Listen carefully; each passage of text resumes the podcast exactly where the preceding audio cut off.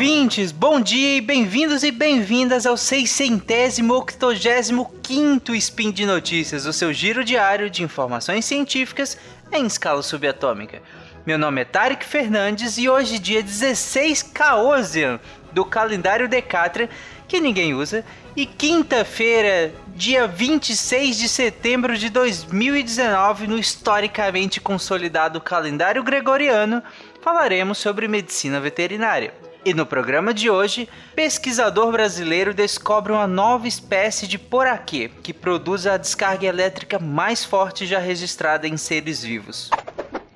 Speed Notícias.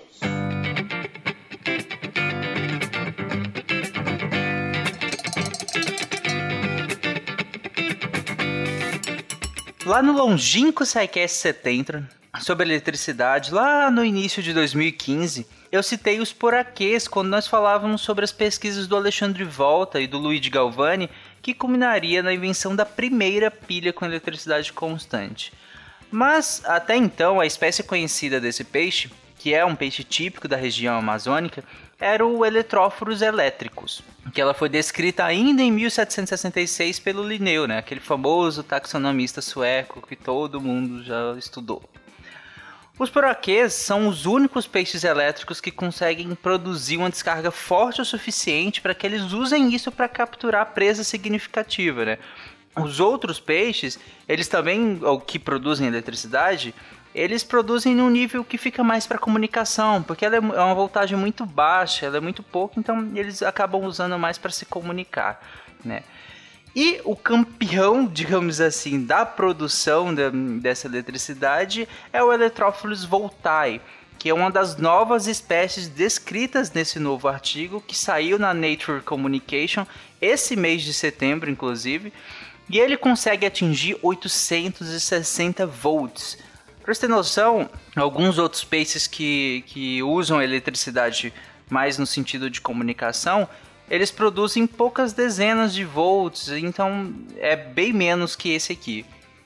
E ele se tornou, esse o Eletrófilos voltae, se tornou o peixe gerador de bioeletricidade mais forte de que se tem notícia. E claro, o nome é em homenagem ao Alessandro Volta, que eu acabei de citar.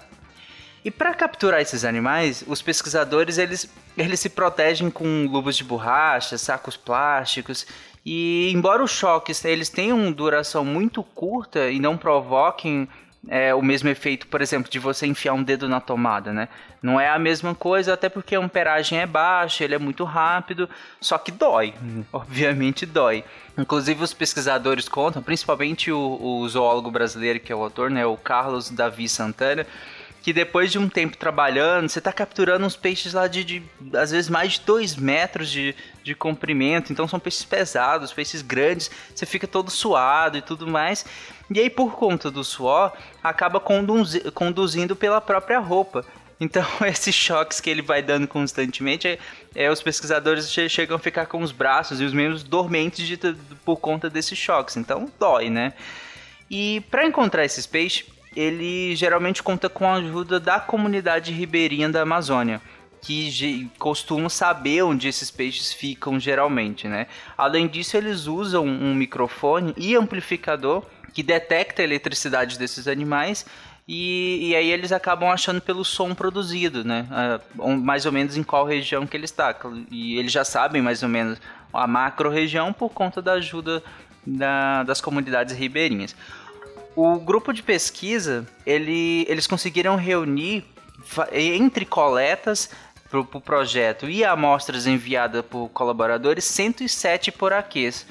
Todos eles, eles são amarronzados e tudo mais, né? Tem pique, é, eles são bastante parecidos, bastante parecidos à primeira vista. Só que eles fizeram análises genéticas, análises ecológicas e começaram a perceber pequenas variações anatômicas também, né?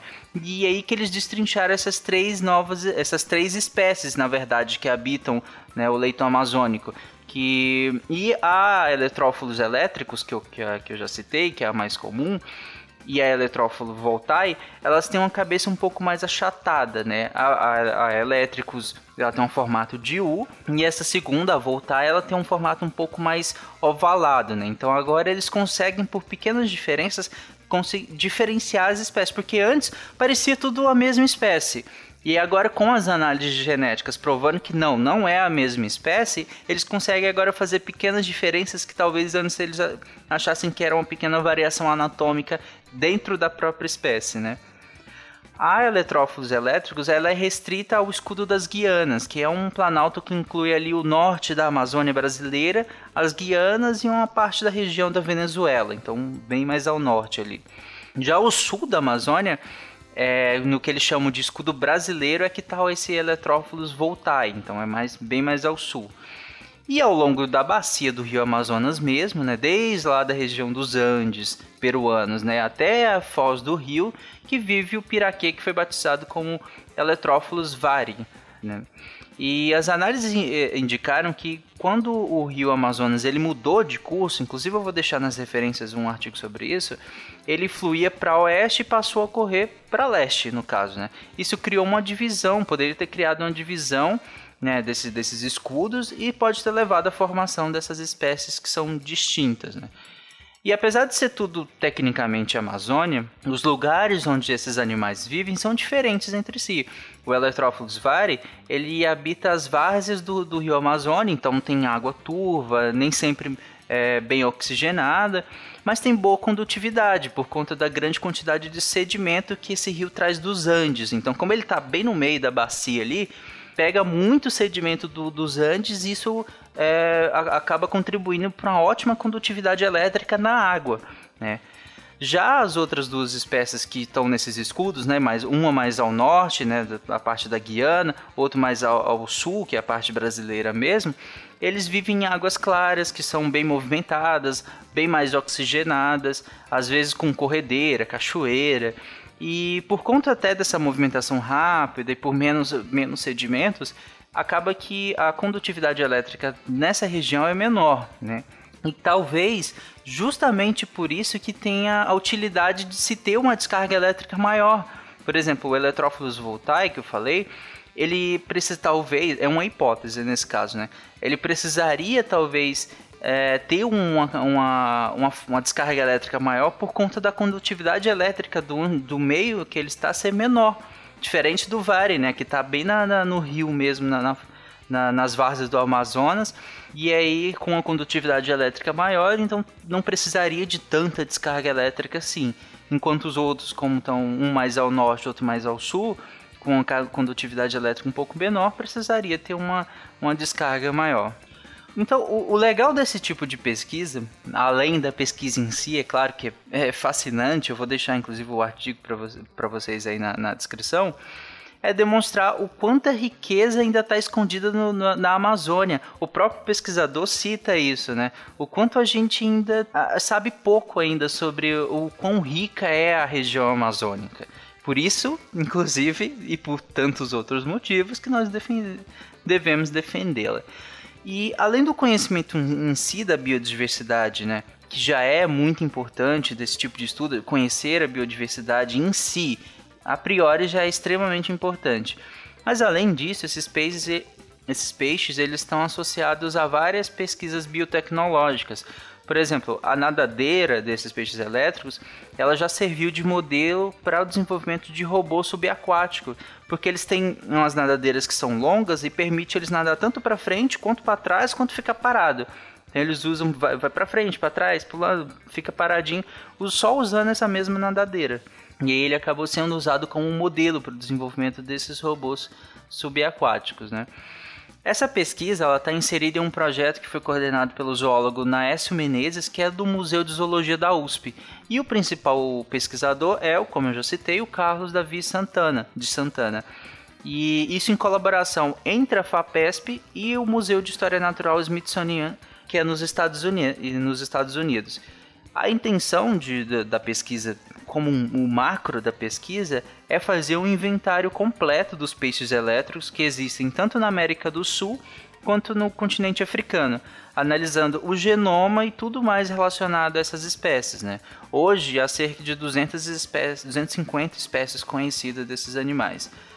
Então, tá aí mais uma pesquisa muito interessante, feita em parceria com agências de fomento, por exemplo, a FAPESP e, e, e, o Museu de História Natural nos Estados Unidos também. Um pesquisador brasileiro, de, que, em parceria com a Universidade Brasileira, fazendo uma pesquisa muito legal e muito importante para a ciência brasileira e mundial. E é isso, gente. Por hoje é só. Eu lembro que todos os links comentados vão estar no post. O artigo que, que foi publicado esse mês na Nature Communication vai estar lá no, no, no, na, na descrição do episódio. E vão lá também, comentem o que, que vocês acharam. Se vocês conheciam, vocês conheciam o Piraquê já? Aliás, o Poraquê eu tenho eu fico falando piraquê, que é aquela bolachinha, eu não, eu tenho que me policiar para não ficar trocando os nomes. Desculpem. É poraquê o nome do peixe, né? Piraquê. E deixa lá o seu comentário lá se você já conhecia essa espécie ou se você gostou ou não. Comenta lá, faça críticas ou elogios. E eu lembro ainda que esse podcast, assim como vários do Portal Deviante, como o Contrafactual, o SciCast, os Spin de Notícias, todos os dias aqui de manhã para vocês, todos são financiados pelo patronato do SciCast. Então, se você acha que a gente é importante no seu dia a dia, vai lá, doa qualquer valor que você achar que é, que você pode, o que você quer, o que você. Enfim, vai lá, nos ajude a manter esse projeto e a criar muitos outros, porque ideia é o que não falta. Pode entrar lá no Padrim, PicPay, e à vontade, tem muitos. Um grande abraço, lembre-se sempre de usar fio dental, comer beterrabas e amar, e amar os animais. Até amanhã, gente!